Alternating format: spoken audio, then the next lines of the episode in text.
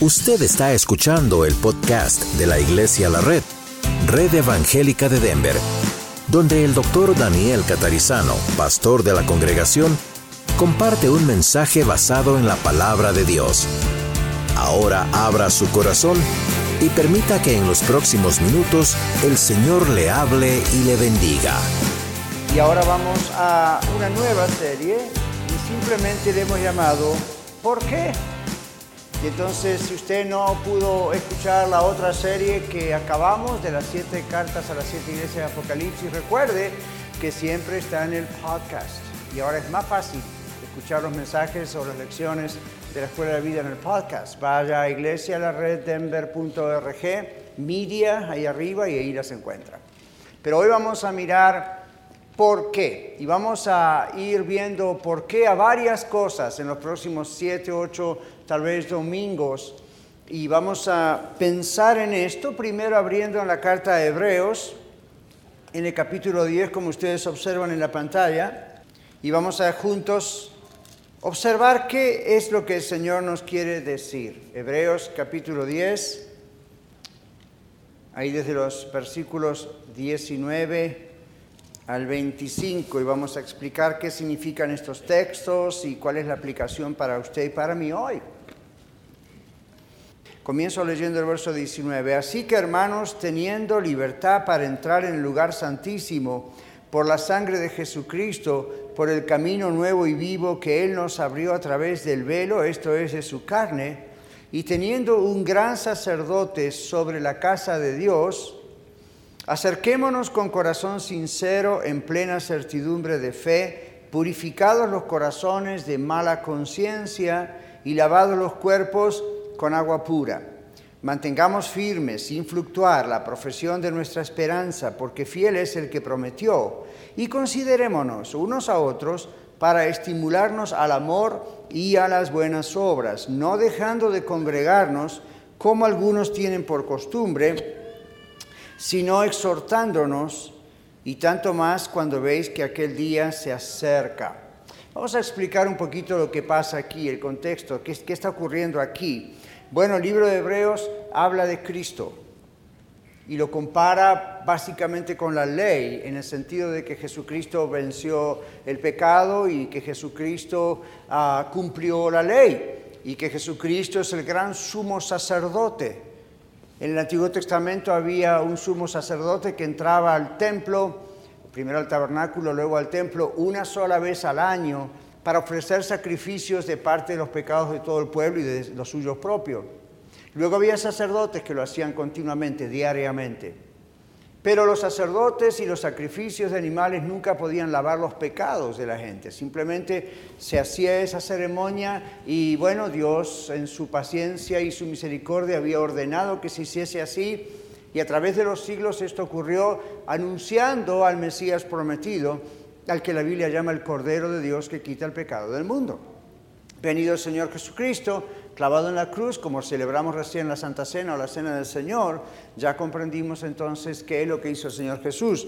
Pero otra cosa que el Señor Jesús hizo, y nos dice la Biblia en el libro de Hebreos, es que en el momento en que Él murió en la cruz del Calvario, el velo que dividía el lugar santo del lugar santísimo en el templo se partió de arriba a abajo. Y no era una pequeña cortinita bajita, era algo altísimo y para partirse de arriba abajo solamente una intervención de Dios podía hacer algo así. Además, nadie se atrevía a entrar al lugar santísimo donde estaba el arca y la presencia de Dios porque moría, es lo que la Biblia decía. Entonces, en el momento que Jesús muere en la cruz, se parte, Dios parte ese velo, esa cortina, y hay algo que representa lo que estaba ocurriendo en el área espiritual, en el área divina. En ese momento, cuando Cristo muere, en el momento exacto de la muerte de Jesucristo, el velo del templo se rasga de arriba abajo por la mitad. Por primera vez muchos ven que hay atrás en el lugar santísimo y la idea es el acceso directo ahora a la presencia de Dios. Quizás usted aquí nos ha escuchado eh, orar o en casa o en otros ha escuchado que cuando oramos terminamos nuestra oración como decimos en el nombre de Jesús, amén O comenzamos diciendo, en el nombre de Jesús, Padre, vengo a ti. ¿Por qué usamos esta expresión, en el nombre de Jesús? Porque gracias a Jesús tenemos acceso a nuestro Padre, a Dios. En el nombre de Jesús, es decir, vengo a ti, Padre, en el nombre de aquel que me está representando en los cielos. Mi abogado, mi Salvador, mi Señor, mi Dios. ¿Ven? El libro de los Hebreos nos explica mucho esto. Ahora, en el contexto está diciendo en el versículo 19, tenemos acceso para entrar en el lugar santísimo por la sangre de Cristo, ven la muerte de Cristo, lo explica luego diciendo, ese es el camino nuevo y vivo que Él trazó. Jesús dijo, yo soy el camino, la verdad y la vida, nadie viene al Padre sino por mí. Y teniendo un gran sacerdote sobre la casa de Dios, aquí no estaba hablando del sacerdote judío, estaba hablando de Jesucristo, como el sumo sacerdote también lo llama aquí en este libro. Dice, como tenemos esta bendición de acercarnos y tener comunión directa, usted sabía eso, ¿verdad? Usted tiene comunión directa con Dios en la oración a través de Cristo. Entonces dice, ya que tenemos eso, vamos a acercarnos con un corazón sincero, con seguridad en plena certidumbre de fe. Es decir, no tenga ninguna duda de que Dios está escuchando su oración cuando usted de todo corazón está orando en el nombre de Jesús. No hay nada ni nadie que pueda entorpecer eso. Y usted dice, pero pastor, ¿qué pasa si Dios no responde a mis oraciones? Ese es otro asunto. Eso puede ser por varias razones, entre ellas pecados no confesados, ¿verdad? Entre ellas pueden, estas cosas que estorban la situación, pero el punto no se termina allí, ahí se termina diciendo, Señor, perdóname, me estás convenciendo, te pido perdón por mis pecados, tu sangre me ha lavado, límpiame, Señor, y adelante. Estas son cosas que Dios ha provisto en Cristo. ¿Ve? Dios no nos dejó solos, acá arréglense como puedan. Dios sabe que vamos a fallar, Dios sabe que somos débiles y Dios sabe que en el nombre de Él tenemos acceso directo a nuestro Padre. Pero luego dice, lavados a los corazones de mala conciencia, lavados los cuerpos con agua pura, ahí toda una explicación que no voy a dar ahora, pero es una referencia a otro texto. Y luego dice, mantengamos firmes sin fluctuar. ¿Qué es fluctuar? Fluctuar es tener inconstancia. Una persona fluctuante es, como, es como algo que fluctúa y que hoy está arriba, como la bolsa de comercio. Yo no sé si ustedes, yo no invierto en la bolsa de comercio todavía, pero no sé si alguna vez lo haré o no, pero si uno sigue los índices o el índice de la bolsa de comercio, de pronto está alto, de pronto está bajo, y uno dice fluctúa, ¿verdad? Como fluctúa la corriente eléctrica que tenemos en este momento en este edificio. Y si empieza a fluctuar, vamos a ver que la luz baja su intensidad, sube su intensidad o se corta. Bueno, eh, eh, esa es la inconstancia. Entonces el Señor dice acá, mantengamos firme sin inconstancia, sin fluctuar, sin cambios. ¿Qué cosa? La profesión de nuestra esperanza. La profesión tiene que ver con la profesión de fe. Yo profeso, yo declaro, yo confieso que Jesucristo es Dios, que Jesucristo murió en la cruz por mí, que Jesucristo resucitó al tercer día, que Jesucristo fue a preparar un lugar para, para mí, que Jesucristo regresará a la tierra para buscarme. Esta es la profesión, no tiene que ver esta palabra con una vocación de ser carpintero, plomero, médico, pastor. Está hablando de la profesión, la declaración de nuestra fe. Somos cristianos. Ser cristiano no es una religión. Yo sé que está en la lista de religiones mundiales, pero realmente ser cristiano significa pasar a ser un hijo, una hija de Dios y por lo tanto cuando usted profesa la religión cristiana, lo que usted está diciendo es, Dios ha cambiado mi estilo de vida, Dios me ha sacado de las tinieblas de Satanás al reino de la luz admirable del Señor, amén. Entonces dice el Señor, mantengamos siempre firme y sin fluctuar nuestra esperanza. No deje que nada ni nadie lo mueva, nos mueva de esa esperanza. Y luego dice, porque fiel es el que prometió. En otras palabras, como si le queda alguna duda, dirían los vendedores, como si le quedase alguna duda, by the way, Dios es fiel. Dios es fiel, entonces las dudas son suyas, Dios no cambia su mentalidad. Dios es fiel. Fiel es el que prometió. Y luego, para concluir esta parte, dice, mantengamos firmes sin fluctuar, o sea, con constancia, la profesión, la vida cristiana diaria, personal, todo el tiempo en la semana, porque fiel es el que prometió. Y entonces dice ahora, y considerémonos unos a otros, está hablando a la iglesia, a usted y a mí, considerémonos unos a otros para que estimularnos al amor y a las buenas obras. Usted dice, ¿cómo es posible estimularnos al amor? Yo creía que el amor son emociones, son sentimientos. Ah, eso es un pequeño porcentaje de lo que es el amor. El amor no es puros sentimientos y emociones, al menos no el amor que Dios pone en nuestro corazón unos por los otros. Cuando orábamos recién por esta familia o por aquella niña, o muchos de ustedes se pusieron en pie y dijimos, bueno familia, vamos a orar unos por otros. ¿Por qué hacemos eso? ¿Nunca se preguntó por qué hacemos eso? Nos estamos estimulando al amor unos por otros. Nos interesa. ¿Por qué acá usamos tanto la palabra familia en Iglesia la Red? Cuando escribimos en Facebook decimos familia de la red, amada familia. Y cuando venimos, no es un cliché, no es algo para hacernos sentir bien. De verdad, desde que comenzó Iglesia la Red hace ya casi cinco años, dijimos, esto va a ser la familia de Dios y va a tener la intencionalidad de una familia y va a tener el mensaje que es para una familia y, es la familia de Dios. Así que usted está aquí, usted está en esta iglesia, nosotros le amamos como si fuese de la familia carnal. Y usted dice, ah, qué lindo el pastor, tiene que decir eso. Se lo digo con toda seriedad. Se lo digo con todo respeto y con toda seriedad. No somos perfectos, usted nos va a pescar en problemas y defectos que vamos a tener que pedir perdón. Y cuando digo no somos, no digo el pastor y la familia, digo los líderes, digo usted también, todos. Pero esta es la clave, la iglesia es una familia. Y la Biblia dice, bueno, es el cuerpo de Cristo. Y el gobierno abajo del IRS dice es una organización 501c3. Ok, fine. Pero bíblicamente la iglesia es una familia. Entonces dice, hay que estimular el amor unos por otros. Hay un texto en la Biblia que dice, sobrelleven los unos las cargas de los otros y así aprendan de Cristo, la ley de Cristo, la ley del amor. Entonces, ¿cómo sobrellevamos los unos las cargas de los otros? ¿Solamente viniendo a un servicio y orando unos por los otros? Ya, pero hay mucho más que eso.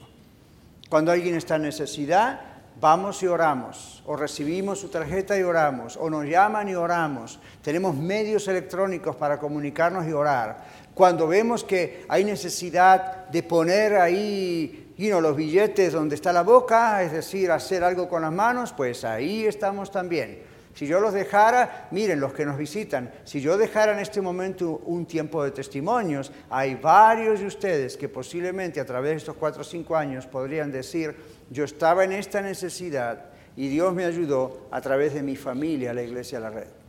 Y la gloria sea para Dios, no, yo no tengo nada que ver en este asunto. Mi único rol aquí es guiarnos a que hagamos eso. El Señor nos dice que nos estimulemos al amor y a las buenas obras. Estas no son buenas obras para ganarnos la salvación. Ya lo hizo Cristo, ¿verdad? Y lo celebramos en la cena del Señor, lo recordamos. Dios nos ha hecho para buenas obras. Hebreo, eh, Efesios 2.10 dice justamente eso que oramos cuando presentamos estas criaturas. De Fernando y Evelyn. Señor, tú nos has dicho que nos has creado, somos hechura suya, hechura de Dios, creados en Cristo Jesús, ¿para qué? Para buenas obras, las cuales Dios ya preparó de antemano para que caminásemos, anduviésemos en ellas. Entonces, aun si dijésemos me voy a ser salvo por obras, lo cual no es cierto, ni siquiera son obras nuestras, Dios ya las hizo antes. Entonces aquí está la otra idea. ¿Qué significa ahora hacer buenas obras? ¿Qué significa estimularnos al amor y a las buenas obras? Aquí no hay romance, aquí no hay erotismo, aquí no hay nada sucio. Aquí simplemente está diciendo, vamos a amarnos en la práctica unos a los otros, diciéndonos, hermano le amo, hermano le amo, y al mismo tiempo trabajando, haciendo. El libro de Santiago es un libro excelente para explicar este solo versículo. Todo el libro de Santiago, con sus varios capítulos, pueden explicar este texto. La Biblia dice, si entre vosotros en la congregación veis a una persona que no tiene que comer, dónde vivir, qué hacer, están desnudos. Y le decís nada más, id en paz, calentados y saciados. Era un refrán de la época. ¿Saben cuál es el refrán nuestro hoy? Dios le bendiga, voy a orar por usted. Do it, por lo menos ore. Pero el Señor dice, y no le dais para sus necesidades. Dice, la fe de ustedes es muerta, es religión. Entonces, you estamos tratando desde que comenzamos Iglesia a la Red, en decir, si somos una familia y lo somos, cuando alguien está en necesidad, cuando alguien no tiene un apartamento donde vivir, cuando alguien no tiene que comer, cuando alguien está en el hospital, cuando alguien no puede, no digo cuando alguien puede, muchos tienen insurance, aseguranza médica, esto y lo otro, y ok, tienen un buen trabajo, adelante. Pero decimos, estamos observando, está todo bien, hay una necesidad, podemos ayudar. Es la familia, ¿qué no haríamos por nuestra familia de sangre? Entonces, las iglesias tenemos que aprender a ser familia. Y queremos creer que Dios ha puesto iglesia a la red ahora ya en sus tres localidades, gloria a Dios, para mostrar eso a la gente, no para decir palmaditas en la espalda somos la mejor iglesia, porque hay buenas iglesias en la ciudad. Lo que estamos diciendo es, la gente del mundo tiene que ver lo que veían en la iglesia primitiva, donde la gente que no creía en Cristo miraba a la primitiva iglesia, la primera que existió, y decía, miren cómo se aman. Y gozaban del favor del pueblo. Entonces, ¿qué hacía el Señor? Mandaba a esa iglesia, que era la única que existía en el momento, mandaba a esa iglesia cada vez más los que iban a ser salvos. ¡Wow! Entonces es sana palabra de Dios en una iglesia, es muchísima oración en una iglesia, pero es manos a la obra en una iglesia.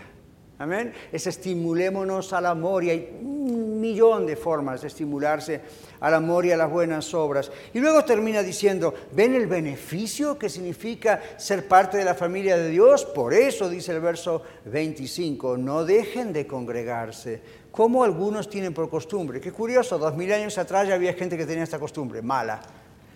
No dejen de congregarse como algunos tienen por costumbre, dice, sino exhórtense y tanto más cuando veis que aquel día se acerca. ¿Cuál es aquel día?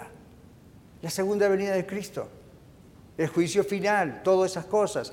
Entonces, estamos esperando la segunda venida de Cristo, amén, física y visiblemente. Entonces dice, como esto va ocurriendo, estimulémonos al amor, a las buenas obras, exhortémonos unos a los otros y aún más, más, porque ven que el día se acerca. Estaba mirando unas notas que yo escribí en mi computadora antes de comenzar Iglesia a la Red y justamente fue unas notas que se me vino a la cabeza, obviamente el Espíritu Santo, yo creo, escribiendo esto y, yo está, en esas notas estaba orando y la escribí, Señor, ayúdanos a hacer esa iglesia, ayúdanos a hacer esa iglesia. Yo llegué a un tiempo en mi vida donde pensé, ya estoy bastante mayor como para jugar a la iglesia. No tengo tanto tiempo como tenía antes. Nunca debía haber jugado a la iglesia y creo que nunca lo hice, pero mucho menos ahora que ya crucé la segunda parte posiblemente de mi vida. Señor, yo no voy a perder tiempo aquí en esta tierra. Así que si tú quieres que abramos una iglesia y tú lo has confirmado, por favor, guíanos, apriétanos el cuello si es necesario para que aprendamos, pero va a tener que ser una iglesia conforme al corazón de Dios. Y la Biblia dice, tiene que ser una familia. Y tiene que ser una familia que no deje de congregarse. Veamos por qué. Porque en esta serie del gran signo de preguntas que ven en la pantalla, que es ¿sabía usted por qué nos congregamos? Vamos a ir viendo, ¿sabía usted por qué esto? ¿O por qué lo otro? Para que ustedes y yo como iglesia sepamos, y los del norte y luego Narvada, sepamos bien y lo tengamos bien clarito. ¿Por qué venimos a la iglesia? Mal dicho, porque la iglesia somos nosotros, ¿verdad? ¿Por qué venimos con la iglesia? ¿Por qué nos reunimos? ¿Por qué nos congregamos? Entonces, en estos tiempos que vivimos, donde las profecías de la segunda venida de Cristo prácticamente ya están, entonces uno dice, el Señor viene pronto, no hay, no hay tiempo que perder. Entonces, con más razón, como dice la Biblia, con más razón porque el Señor viene pronto. Y esto pasó hace dos mil años, o sea que hoy es más pronto que en aquel tiempo. Dice, exhórtense, es lo que yo estoy tratando de hacer como su pastor, ¿verdad? Olvídense las pedradas, por favor, nunca me hablen a mí de las pedradas, yo odio esa expresión. Y usted dice, pastor, no debe haber odio en su corazón. Hay cosas para odiar, son diabólicas. No usen por favor esa expresión. El pastor nunca está para tirar pedradas. El pastor está para exhortar. Las pedradas me huelen a mí como cosas indirectas, ¿verdad? Yo les digo esto, yo nunca les voy a decir a ustedes en este púlpito nada indirecto. Si yo tengo algo que decírselos, yo se los voy a decir uno a uno. ¿Por qué? Porque los demás no tienen por qué pagar los platos rotos de otros, ¿verdad? Entonces, ya me conocen algunos, vamos a consejería, vamos a platicar, vámonos por ahí un ricocito, mire, yo veo esto y lo otro, pero no hay pedradas, hay exhortación. Y la Biblia dice que esa es nuestra función. Todos los que están aquí como maestros, maestras, asistentes, los que serán en el futuro, ustedes tienen derecho de parte de Dios y autorización de Dios y de su pastor. Exhorten a sus alumnos. No problem.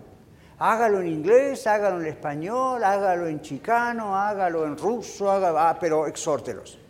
Pero exhorte no es pedrada, ¿verdad? ¿Qué es exhortación? Tomemos la palabra de Dios. ¿Qué dice la palabra de Dios? Y lo que está pasando y lo que está viviendo, ¿va de acuerdo a la palabra de Dios? No, ok, Vamos a reflexionar juntos, vamos a alinear. Exhortar es prácticamente alinear.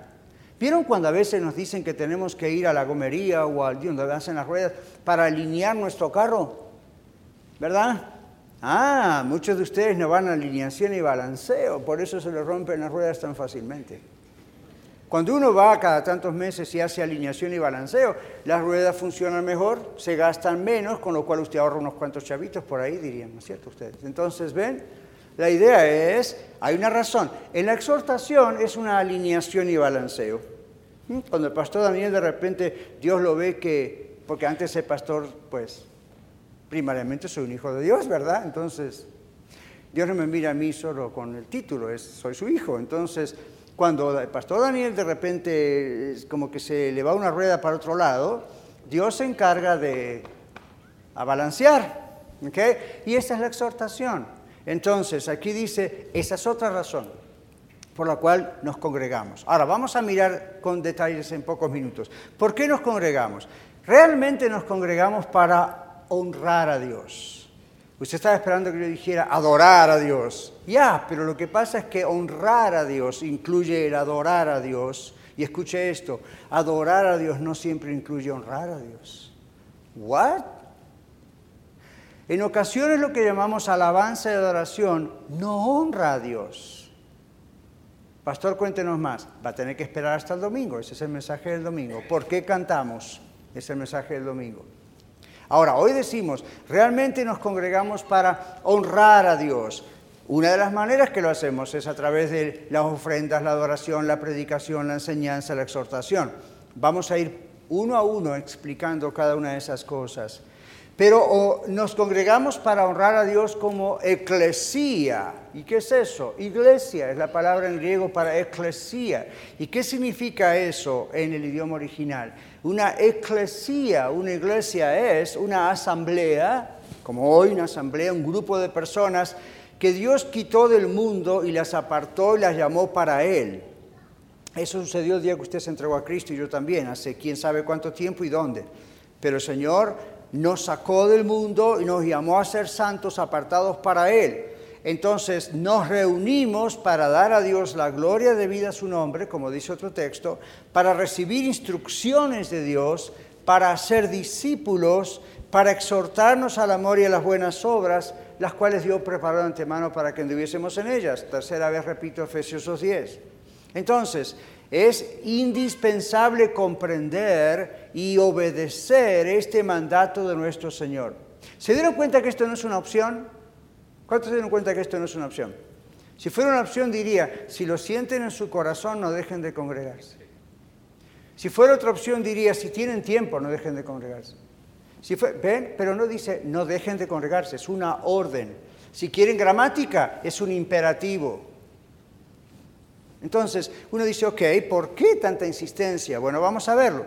¿Por qué nos congregamos? Nos congregamos para honrar o adorar a Dios como familia, como eclesía, como gente que ha sido arrancada del mundo para ser separada, es decir, santa, para Dios, que se reúne, nos reunimos para dar a Dios la gloria debida a su nombre y para aprender a vivir realmente todos los días. Es indispensable, hermanos y hermanas, y los que escuchan en el podcast, comprender y obedecer este mandato de nuestro Señor, porque quien aún no lo comprende y no lo obedece, toma estos servicios como el de este, esta tarde a Dios, estas reuniones, las toma como algo tal vez muy casual, las toma como algo muy liviano y asiste si cree que tiene tiempo, o si no hay otra cosa, si no hay otra persona, o un pariente que llegó, o algo, si no se presenta algo para impedirlo, asiste, porque después de todo, dice, es también muy importante lo demás. Y otros pueden pensar que soy fanático. Y otro puede pensar que la insistencia de ser fieles a la casa de Dios, al congregarme con la iglesia, tal vez es un capricho del liderazgo de la iglesia.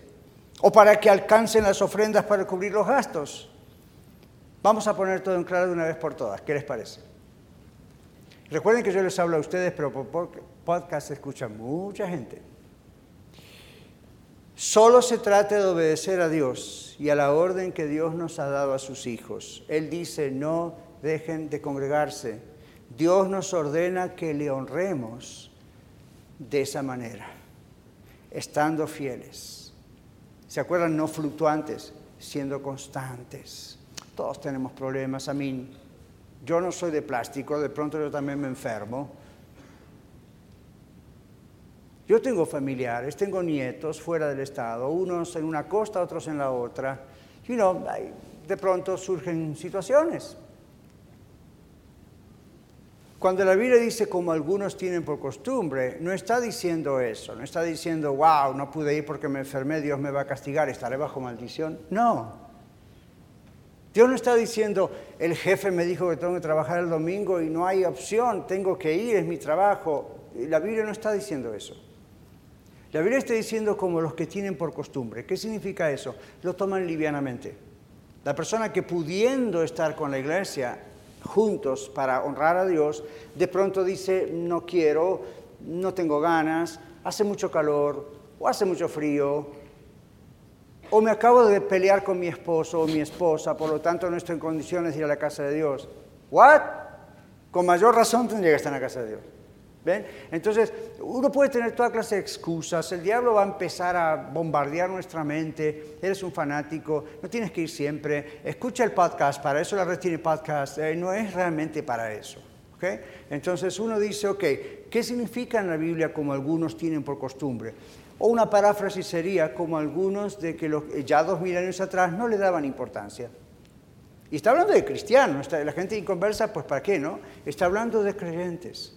Entonces aquí dice, bueno, ¿por qué estamos haciendo esto? ¿Por qué Dios nos ordena que no nos dejemos de congregar? ¿Y por qué nos ordena que le honremos de esta manera, siendo fieles y constantes a la casa de Dios?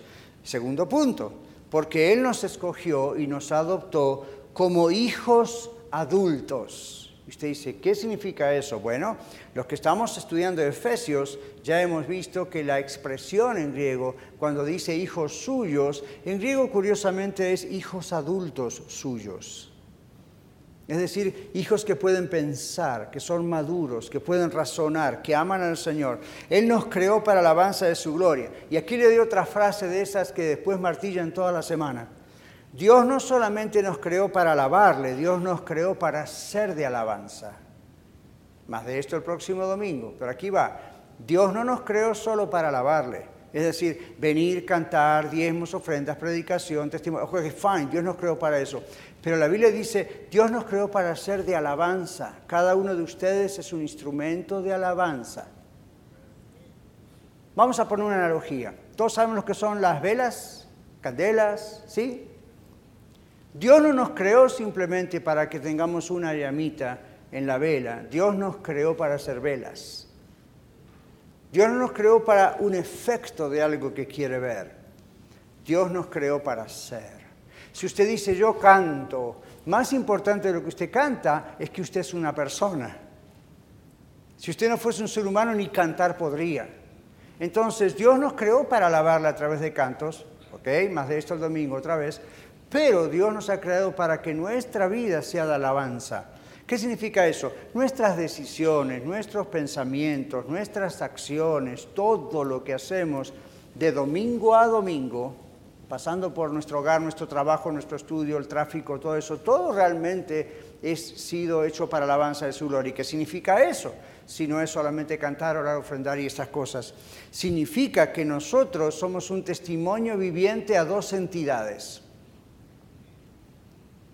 Hay dos entidades, ¿saben lo que son entidades, verdad? Seres, personas. Hay dos entidades que están constantemente observándonos. Una son otros seres humanos. Dios le ha hecho a usted alabanza, para mí alabanza como si fueran candelas o velas, luces en el mundo, luminares en el mundo con mi Jesús. No solamente la llamita, todos nosotros, ¿verdad? Y con eso mostramos a Cristo a otras personas. A veces nos vamos a equivocar, a veces nos van a criticar, van a decir no que eras cristiano. Porque la gente no tiene una comprensión real de lo que es el cristianismo. No le haga caso a eso. Corrija la situación y siga iluminando. Un viejo refrán que yo tenía en un póster en mi casa cuando era muy jovencito decía, no esperes arrojar tu luz a lo lejos, alegra e ilumina el rincón en que vives.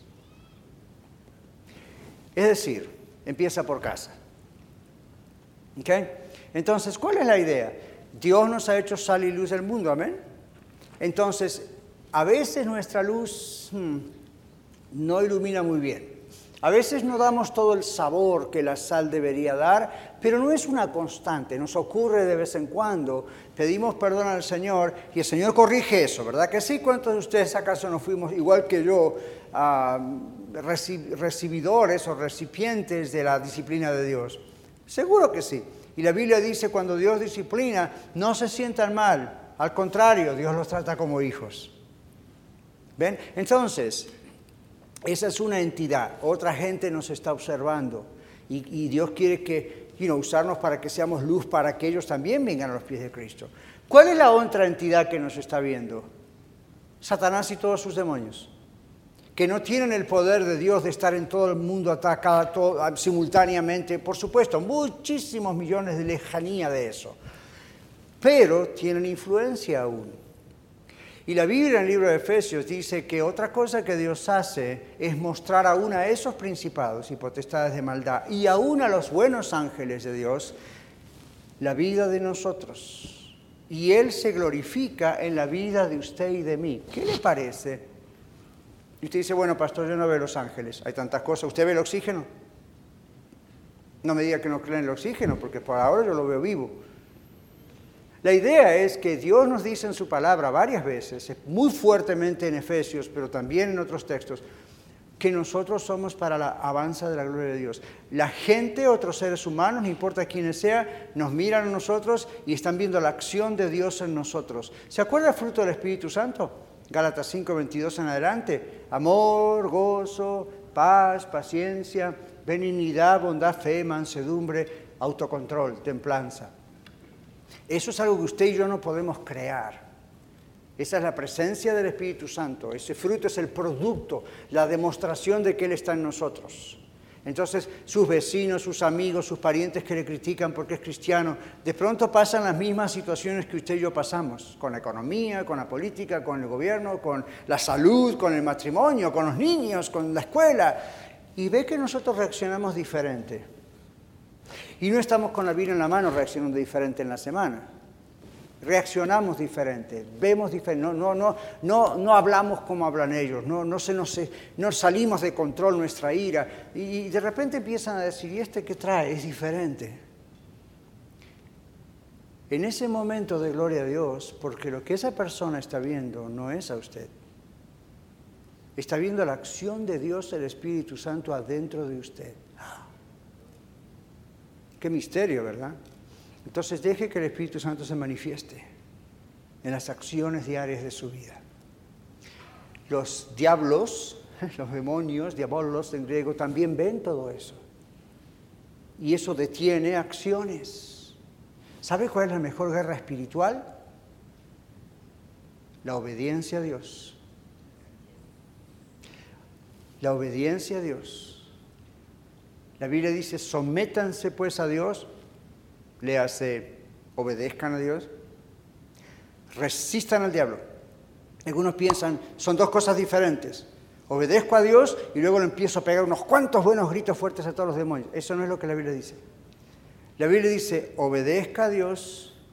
Esa obediencia hace resistir al diablo y el diablo huirá de vosotros. Entonces, cuando nosotros estamos honrando a Dios y comprendemos esta cosa, no dejamos de congregarnos con facilidad. ¿Por qué? Porque estos servicios, estas reuniones no son un evento, no son algo más que queremos hacer el fin de semana. Realmente nos damos cuenta que estos son una cita de honor el servicio o la reunión siempre son una cita de honor, son un llamado a la presencia manifiesta de Dios, un llamado al altar de la adoración, un anticipo de la adoración celestial, son la preparación para firmar las armas para la guerra de todos los días. Eso es lo que es un servicio de, de, alabanza y adoración, de predicación al Señor. Mis hermanos, no somos simplemente una organización como lo somos para el gobierno, somos un organismo vivo la Biblia en Efesios 1:23 dice que somos la plenitud de aquel, Cristo, que todo lo llena en todo. Usted y yo como iglesia somos la plenitud de Cristo porque Jesús llena este lugar con su presencia, mi hermano, mi hermana, manifestándose de maneras invisibles, superpoderosas, y en algunos casos Dios en su soberana voluntad escoge inclusive manifestarse visiblemente. No Él, pero sí cosas, sanidades o cosas raras. Les digo otro secreto, aunque para muchos líderes ya no es secreto. Antes de comenzar Iglesia a la Red, cuando el Señor nos dio la veña de que teníamos que hacerlo y la orden, yo dije, otra cosa que yo te pido, Señor, en otras palabras, le dije algo así. Yo no quiero ser una iglesia, que seamos una iglesia show, pero quiero que tú te manifiestes. Yo creo que tú eres el mismo ayer y hoy por los siglos. Amén. Yo creo en milagros. Amén pero no quiero tratar de provocarlos yo. No quiero que sean un show, Señor. Está infectada la ciudad y el país y el mundo de esto. Señor, pero yo los espero, yo los creo, los recibo, pero los vamos a hacer, Señor, de la manera más sencilla posible. No digo, nosotros lo vamos a hacer. Cuando oremos, cuando lo esperemos, simplemente como un hijo o una hija que espera de papá y mamá. A mí, cuando yo tenía hijos pequeños, no hacían un drama delante de mí para pedirme algo. Me decían, papá, tengo hambre. ¿Ok? Vamos a prepararte algo de comer. Papá, mi compañero de la escuela me pegó. ¿Ok? Vamos a hablar ahí con los padres o con el niño.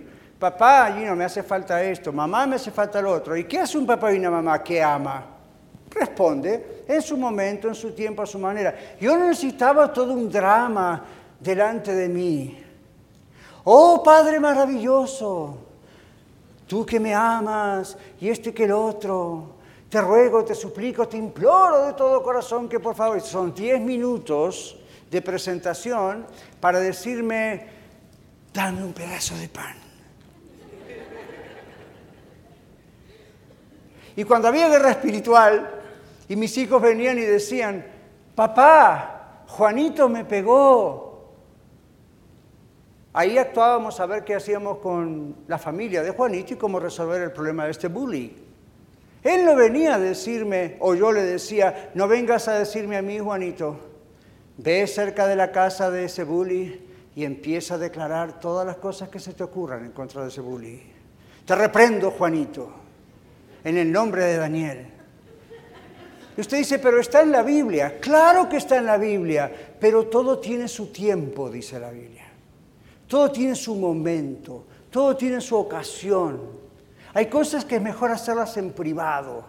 Hay cosas que se pueden hacer en público. Estamos hablando estos siete, ocho domingos acerca de qué es la iglesia, qué es un servicio, cómo se hace esto. Mientras tanto, Dios le diría al papá, al hijo de, perdón, de Daniel, hijo de Daniel, sométete a tu papá Daniel, así vas a resistir a Juanito y Juanito huirá de ti.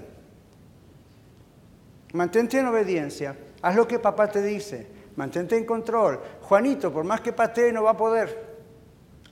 No va a encontrar campo. ¿Se dan cuenta cómo lo tenemos todo dado vuelta? Buenas intenciones, pero las buenas intenciones ni alcanzan. Hay que hacer lo que papá dice en la Biblia. ¿Por qué honramos a Dios así? Bueno, en esta serie vamos a responder a preguntas como esa. ¿Por qué le honramos con cánticos? ¿Por qué le honramos con la oración? ¿Qué es la oración? ¿Cómo orar? Vamos a hablar por qué honramos a Dios celebrando bautismos en agua y por qué celebramos la Cena del Señor. Usted ya lo sabe, pero ese día que prediquemos de esto vamos a hacer una lista de cosas que en la Biblia muestran. Honramos a Dios adorándole con nuestros bienes materiales. Ay, ese domingo fue alto, pastor. No, Usted ha visto recoger diezmos ofrendas. Espero y oro y ore por mí, porque ese domingo yo quiero bíblicamente demostrarle a usted por qué hacemos diezmos y ofrendas. Y el hecho de que usted haya sido quemado, como quien se quema con la leche caliente, en otros lugares donde abusaron de usted con la famosa teología de la prosperidad, no significa que usted castigue ahora esta su nueva iglesia por los males de la otra iglesia. Entonces vamos a estar hablando qué es diezmo y ofrenda. ¿Realmente eso es para la actualidad que vivimos en la era de la gracia o eso simplemente era para el Antiguo Testamento y estamos tratando de sacar dinero? ¿Por qué honramos a Dios? ¿Dónde dice la Biblia? ¿Y por qué tenemos que honrarlo con bienes materiales? ¿Será para apagar la luz? ¿Será para apagar el agua? Hmm. ¿Usted trabaja solamente para apagar la luz y el agua?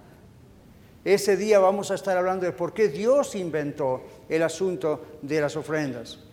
Vamos a estudiar por qué Dios quiere que honremos con la predicación clara de su palabra. ¿Por qué Dios quiere que tengamos clases de discipulado? ¿Por qué hay maestros y maestras a quien Dios les da ese don para hacer eso? Y no es solo el pastor.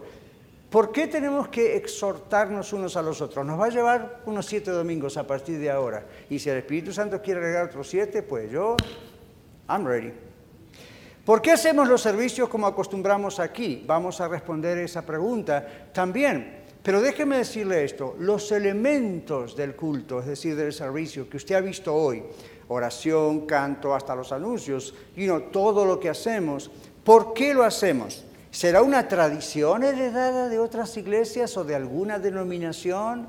¿Será hacerlo como algo más que hacemos un fin de semana? ¿O vamos otra vez a aclarar mejor por qué hacemos los servicios como los hacemos? Los elementos específicamente, ¿verdad? La reunión. Tienen razón de ser. ¿Sabía usted que usted y yo, ningún pastor o no pastor, nosotros no tenemos autoridad? Escuche esto, usted y yo no tenemos autoridad para decidir o elegir los elementos del servicio. Dios los ha determinado. Si usted nos visita por primera vez o segunda o es miembro de la iglesia y nunca supo por qué cantamos, por qué ofrendamos, por qué predicamos, por qué tenemos esto que llamamos elementos del servicio, por qué estoy predicando en este momento, todo eso está basado en la Biblia y lo vamos a descubrir juntos. ¿Qué le parece? No es una herencia de tradición, no es religión. Hay razones, Dios ha determinado que hagamos esto, yo como pastor, usted también como miembro, no tenemos autoridad para cambiar esto. Cuando hablemos más en detalle de eso, usted se va a dar cuenta de este detalle. Hoy en día en muchas iglesias, y yo soy guilty, y no pecador también culpable de en otros lugares haberlo hecho yo mismo, agregado ciertas cosas a los elementos de un culto que no están en la Biblia. Y usted dice, bueno, pero son pecados, depende, casi siempre sí, porque tratan de suplantar lo que Dios ordenó. ¿Por qué? Bueno, pastor, hoy vivimos en una época, y no es el siglo XXI, estamos acostumbrados a media y a esto y que el otro, entonces, ok, fine, ve que nosotros lo usamos también. Pero ¿dónde está el límite? ¿Dónde cruzamos la línea y en vez de hacer el servicio como Dios dice en la Biblia que hay que hacerlo, no digo el orden, pero los elementos, en vez de hacerlo así, escogemos por nuestra propia decisión hacer una especie de show, Vamos a ver por qué hacemos las cosas que hacemos. Pero les digo esto. Dios determinó en el libro de Éxodo, en el libro Levítico, al pueblo de Israel cómo Dios quería ser adorado. ¿Vieron? Muy exigente. Gracias a Dios no estamos en esa época. Sino, a ver cuántos trajeron su corderito para matarlo hoy. ¿Ven? Entonces ya no estamos en esa época pero la época, aunque haya cambiado, no ha cambiado el principio, el orden que Dios estableció. Hoy no tenemos que matar un corderito porque el cordero de Dios que quita el pecado del mundo, Jesucristo, cuyo corderito representaba antes en esos animales, Él ya murió por nosotros. Eso no significa que hay un montón de elementos que simplemente desaparecieron. Significa que ahora son otros los significados en esta época. Lo que hemos hecho muchas veces es agregar cosas que el mundo hace. Es atractivo, pero no es palabra de Dios. ¿Se acuerdan cuando hace varios meses atrás yo prediqué un mensaje? Cuando yo veo los números de vez en cuando you know, en los podcasts, a ver cuánta gente, no sé quiénes son, pero you know, qué número de gente ha escuchado los podcasts, este mensaje creo que sigue siendo el campeón. ¿Saben cuál fue, verdad?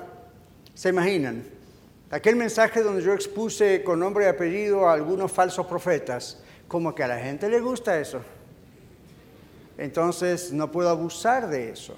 Usted dice, ¿no tendrá otros nombres por ahí que pueda tirarnos de falsos profetas? Sí, pero eso no es mi trabajo, crear una novela del asunto. Cuando Dios dice, en el momento que lo dice, se hace, ¿ok? Yo no estoy acá para crear más clics en el Internet o más gente sentándose en estas bancas porque le gusta a ver a quién va a nombrar hoy. Olvídese, eso es diabólico. La idea es, cuando Dios dice, hágalo, en ese momento, por razones que glorifiquen a Dios, se hace.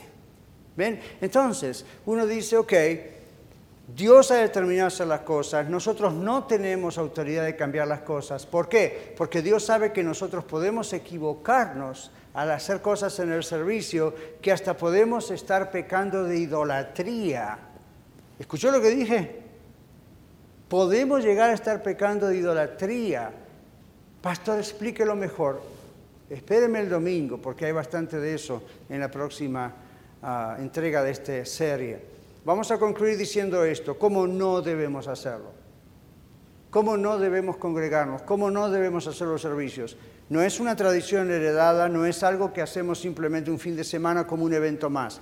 Los servicios o reuniones no son una ocupación que escogemos como algo que se agregó de que entregamos nuestra vida a Cristo, se agregó nuestro estilo de vida, las reuniones. No lo hacemos por religiosidad, no lo hacemos para acallar nuestras conciencias o como una forma de entretenimiento sano para la familia o para nosotros como individuos porque nos hace sentir bien. Un hijo, una hija de Dios que comprende por qué nos congregamos, que comprende por qué Dios creó la iglesia, Dios, no el ser humano, creó la iglesia, entonces va a comprender por qué no dejar de congregarnos. Se va a dar cuenta de no fluctúa, como dice la Escritura. Se va a dar cuenta de lo que significa la consistencia, la fidelidad de reunirnos y que es indispensable.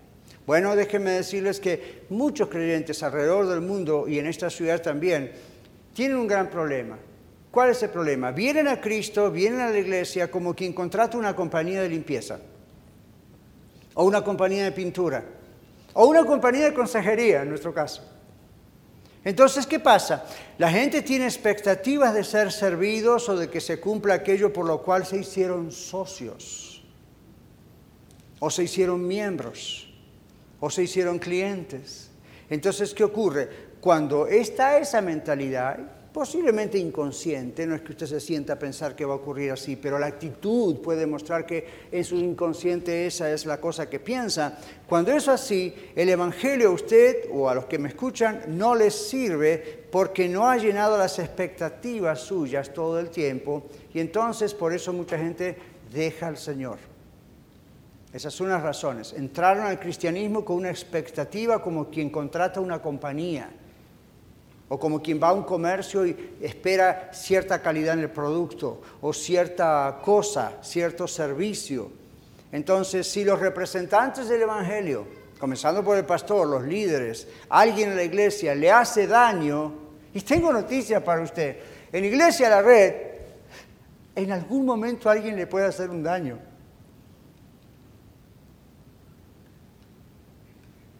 Usted no lo cree porque somos tan bonitos, ¿verdad? Le aseguro, y no estoy, pastor no declare eso, no importa si lo declare o no, somos seres humanos y de repente va a ocurrir. Hay de todo en la viña del Señor, dice un refrán. Este es el problema.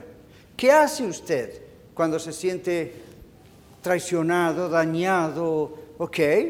¿Qué hace? Entonces, si representantes del Evangelio, pastor y compañía, o otros miembros de la iglesia le hacen daño de alguna manera, la gente que ha venido a Cristo y a una iglesia como esta u otras que están escuchando, que vienen así, de pronto están con la expectativa de contraté una compañía de limpieza de mi conciencia. O es como cuando contrato si alguien va a pintar mi casa o arreglarme el driveway, ¿verdad? Si me hace mal trabajo, ¿qué voy a hacer? A esta compañía no lo contrato nunca más. Si está esa mentalidad, ¿qué va a ocurrir? Cualquier cosa le va a hacer alejarse de Cristo, cualquier cosa le va a hacer renegar del mensaje, cualquier cosa le va a hacer irse de una iglesia. No estoy hablando de razones válidas, estoy hablando de cualquier cosa. Esto acarrea condenación si usted hace eso. ¿Por qué? Porque Dios ordena no dejar de congregarse. Y otra vez, no estamos pensando en vacaciones, en enfermedad, estamos pensando en la costumbre de no ser fieles al Señor, a la casa del Señor, a la iglesia. Entonces, esto les trae condenación porque sabe qué pasó. Agarraron mal la onda, decimos acá. Y en vez de creer en Cristo como aquel que los, que los salva de la ira venidera, creen en Cristo como el Valium cósmico ¿Saben qué es un Valium? Un tranquilizante. Usted tiene ansiedad, ataques de pánico, problemas y ¿qué hacen? El doctor le dice Valium tantos miligramos u otros nombres, pero todos sabemos lo que es un Valium, ¿verdad? Es un tranquilizante. Algunas personas en el mundo han tomado a Cristo como un Valium celestial.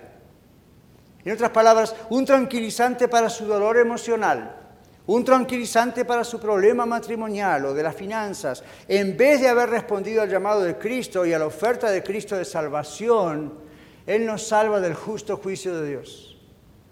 Lo demás es añadidura. Gloria a Dios que nos ayuda a solucionar problemas matrimoniales. Gloria a Dios que nos ayuda y nos enseña a educar a nuestros hijos. Gloria a Dios que nos da una casa de donde vivir, aliento para respirar, un buen trabajo, un trabajo mejor en el futuro. Gloria a Dios. Pero yo le digo esto, si es por eso que usted busca a Dios, está equivocado. Dios le va a bendecir, Dios le va a ayudar, Dios le va a perdonar, pero busque a Dios por la razón que Dios envió a Cristo al mundo, para salvarle de la ira venidera. Lo demás es añadidura. Por eso en Mateo 6:33 el mismo Señor Jesucristo dijo, buscad primeramente el reino de Dios y su justicia. ¿Qué quiso decir el Señor? A Dios y a todo lo que tiene que ver con Dios, la iglesia. Y todas las demás cosas, dice el Señor, para venir por añadidura. ¿Sabe cuál es el problema de muchos creyentes? Buscan la añadidura. Entonces, cuando uno busca la añadidura, es Dios de sí mismo. En vez de dejarle a Dios hacer su parte, dice, no, yo voy a hacer todo. Con oración, por supuesto. Bendice mis esfuerzos. claro que tenemos que hacer esfuerzo, pero recuerden que es mejor recibir las cosas en la añadidura de Dios que yo tratar de ser de Dios de mi propia vida. Y nunca puedo competir con Él. Entonces, esta mala actitud del corazón acarrea problemas emocionales. Esta mala actitud de corazón también crea problemas de mayores cuestiones con Dios mismo. Por favor, no lo haga. Cambie esa actitud si usted la tiene. Si no la tiene, de gloria a Dios que no la tiene y ore por otros. Pero si la tiene, en el nombre de Jesús, le ruego, cambie esa actitud. Se está perdiendo realmente la añadidura de Dios. No lo busque por la añadidura, pero le advierto que se la está perdiendo. Usted es el creador de su propia añadidura. Busque al Señor, arrepiéntase, entregue su vida totalmente a Dios y va a comenzar a vivir los beneficios de la salvación más allá de que las cosas vayan bien o de pronto sufra persecución o vayan mal. Algunas personas dicen, pero ¿acaso, pastor, no puedo tener iglesia o ser la iglesia sin asistir a los servicios? Una onda muy común que empezó hace unos cuantos, unos como unos 10, 15 años atrás empezó la onda de la las iglesias en los hogares. ¿Han escuchado de esto? Home Church. Ok, no es lo mismo que células, no es lo mismo que como tenemos acá grupo de multiplicación en los hogares. Eso es para atraer personas a Cristo. No, hay gente que dice, no quiero la institución llamada iglesia, no quiero la organización, no quiero un templo, no quiero un pastor arriba mío, no quiero líderes arriba mío. Nosotros somos cristianos, tenemos la Biblia en casa, vamos a leer la Biblia juntos. A ver, papá lee la Biblia, mamá lee la Biblia y después nos juntamos con otra pareja, otra familia, tenemos la iglesia en casa. Tengo noticias para usted, eso no es bíblico. ¡Bum! Eso no es bíblico. Pero pastor, la iglesia comenzó en los hogares. Comenzó. No permaneció en los hogares todo el tiempo. Y aún en el libro de Hechos dice que se reunían durante la semana en los hogares, en las casas, y después se reunían en el templo. Y ni templo tenían, era el pórtico de Salomón ahí afuera, en lo que estaba el templo antes del año 70 después de Cristo, cuando todo fue destruido. Entonces, uno no se puede congregar con la iglesia. A mí, ustedes no caben en mi casa. ¿Ustedes creen que todos cabemos en su casa? No. Entonces, ¿cuál es la idea? Quédese cada uno en su casa, ahora tenemos Facebook Live. Ese es un recurso, no es una meta final. No vamos a hacer reuniones de oración siempre Facebook Live y nada más. No, estamos congregándonos en tres lugares, comprendemos que por el tráfico, por el trabajo, no todos pueden estar orando juntos como familia, entonces ahí está el otro chance, Facebook Live. A veces han preguntado, si allá afuera hay cámaras, los americanos firman algún servicio, pastor, ¿qué le parece si empezamos a firmar el servicio? Así yo lo veo de mi casa. ¿What? ¿Y qué hacemos cuando no dejen de congregarse como algunos tienen por costumbre? Eclesía significa reunirse. Hay ocasiones, hay casos donde se puede usar, you know, firmar un servicio, lo quiere ver otra vez, no puede ir, está enfermo, gloria a Dios. Pero ven la idea, uno no puede estar sin estar en la casa del Señor. Termino con esto. Un pastor local de otra ciudad, no de esta, lo puso de esta manera. ¿Por qué no se puede ser iglesia en un hogar simplemente?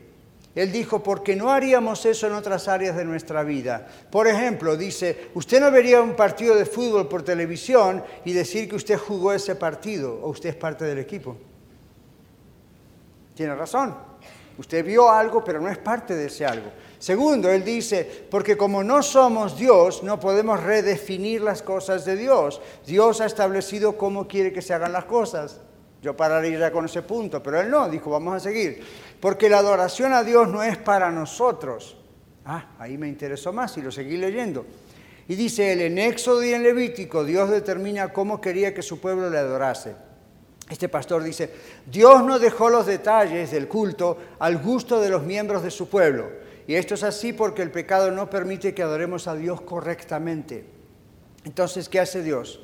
Nos corrige. Y dice este autor, a través de la historia hemos fabricado miles de formas de adoración y cada una de ellas es profana e idolátrica y tiene referencias al Levítico 18, 20 y 17. Dice, en el Antiguo Testamento nunca se vio que se hiciese un sacrificio de animales en la casa de alguien. Tenían que ir al tabernáculo. wow. Tendrían que ir al tabernáculo. Dios solo los aceptaba en el tabernáculo con todo el orden del mobiliario bien establecido en el tabernáculo. Hoy no hacemos nosotros los esto lo digo yo, hoy no hacemos nosotros sacrificios de animales porque Cristo murió por nosotros, como dije antes. Pero Dios no ha eliminado el principio del sacrificio de alabanza correcto que debemos darle a Él como Él determina, no como nosotros lo determinamos. En Tito capítulo 1, versículo 5, nosotros tenemos un texto que nos ayudó a comenzar esta iglesia. Cuando Pablo le dice a Tito, un pastor, por esta causa te dejé en Creta para que corrigieses la deficiencia y establecieses ancianos o líderes en todas las iglesias como yo te mandé. Ese fue un texto que Dios usó en mi vida para confirmar realmente el llamado de Dios a comenzar Iglesia a la Red. En Creta, por ejemplo, en esa ciudad donde estaba Tito, aunque había muchos cristianos alrededor de la isla, Dios ordena a Tito a través del apóstol Pablo a establecer líderes o ancianos en todas las congregaciones que iban abriendo. El liderazgo es un sistema establecido por Dios. ¿Sabía usted? El ser pastor es un invento de Dios. No fue que yo me levanté un día y dije, yo miro a mi pastor que predica y qué lindo debe ser estar delante de la gente y hablar. No, eso es una falta de respeto a Dios en su soberanía Dios en un momento me llamó y me dijo, te quiero en el pastorado. Es una elección de Dios. Lo mismo pasa con usted en otras cosas, ¿verdad? Entonces, liderazgo es un sistema establecido por Dios, un grupo reunido haciendo un servicio, dice ese autor, que les menciono, pero sin liderazgo, que es lo que ocurre en los hogares, no es necesariamente una iglesia, dice este hombre. Dios ordena líderes y pone varios requisitos para que cumplan bien su ministerio. Lea las dos cartas de Tito, primera y segunda, de Timoteo, perdón. Y Tito también, una lista larga de condiciones para ser líder. Si Dios pensara que los líderes no los necesitaba, ¿para qué pone condiciones? Él ordena a estos líderes y les pone a ordenanzas muy estrictas. Dios ordena líderes, pone varios requisitos estrictos para que se cumplan, para que ellos cumplan bien su ministerio. Los líderes ofrecen guía y dirección del Espíritu Santo por medio de la sana interpretación de las Escrituras. Así que congregarnos indica que Dios nos ha salvado para ser el cuerpo de Cristo. Sabemos que la iglesia no es este edificio ni ningún edificio, somos nosotros, pero un grupo reuniéndose sin liderazgo arriba no es necesariamente una iglesia. No hay un orden determinado por Dios.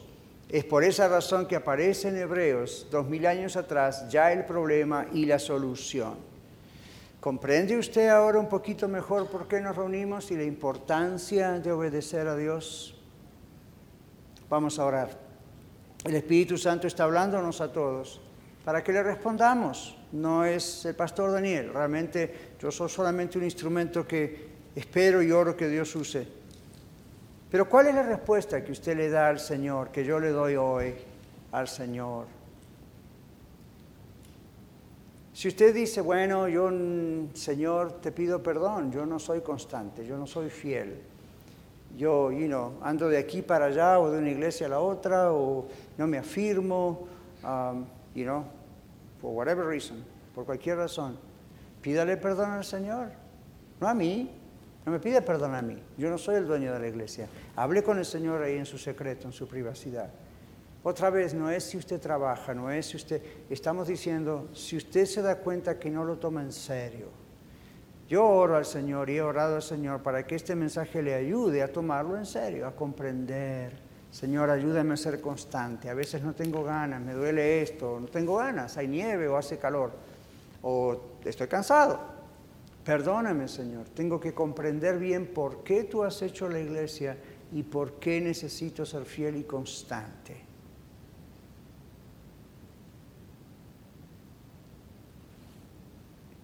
Señor, te doy gracias porque tú nos das oportunidad este domingo para realmente arreglar cuentas contigo. No se trata del hombre, del pastor, de los líderes. Yo he aprendido a ser fiel a ti, sigo siendo fiel a ti, a tu casa, no porque soy pastor o líder. Siempre lo he hecho porque tú me has hecho enamorarme de ti. Y solo por tu gracia, Señor. No soy mejor que nadie. Pero sí he visto los beneficios que tú me has dado a mí, a mi esposa, a nuestros hijos, a nuestra familia, a nuestra economía en simplemente ser sencillos, humildes y aprender humildad y cuando no aprendíamos, tú nos disciplinabas. Yo doy testimonio frente a tu casa aquí, Señor, que tú nos sigues ayudando, continúas ayudándonos a ser fieles. Y te damos gracias porque tú premias, tú honras con múltiples bendiciones. Es ser fieles a tu casa, es ser fieles a ti. Ayúdanos a ser una congregación cuyo porcentaje de asistencia refleje realmente lo que hay en nuestro corazón. Tú sabes, Padre, delante de tu iglesia lo digo, que en mi secreto cuando yo oro, yo no pido un crecimiento para palmearme la espalda o que hablen de mí. Señor, tú sabes que son vidas las que están en juego, que son matrimonios, son niños, son babies, son almas las que están en juego. Es una ciudad la que está en juego. Señor, y si tú nos haces fuertes, si tú nos haces constantes y fieles, yo sé que la bendición no será solo para nuestra vida económica o física o emocional o todo junto, sino que realmente vamos a poder ser luz y sal de este mundo que nos tienes aquí alrededor, Denver y alrededores. Que en cada iglesia que abramos, que en cada congregación que abramos, realmente la gente pueda observarnos y decir, bueno, tal vez son fanáticos y están locos, pero wow. Darse cuenta de que no es fanatismo, ni religiosidad, ni religión, es un amor hacia ti que no podemos evitar. Y necesitamos estar contigo juntos como familia. Ayúdanos, Señor, a través de toda esta serie a ver cada detalle y realmente habla de nuestros corazones. Lo rogamos en el nombre de Jesús. Muchas gracias por escuchar el mensaje de hoy. Si tiene alguna pregunta en cuanto a su relación personal con el Señor Jesucristo o está buscando unirse a la familia de la Iglesia La Red, por favor no duden en contactarse con nosotros.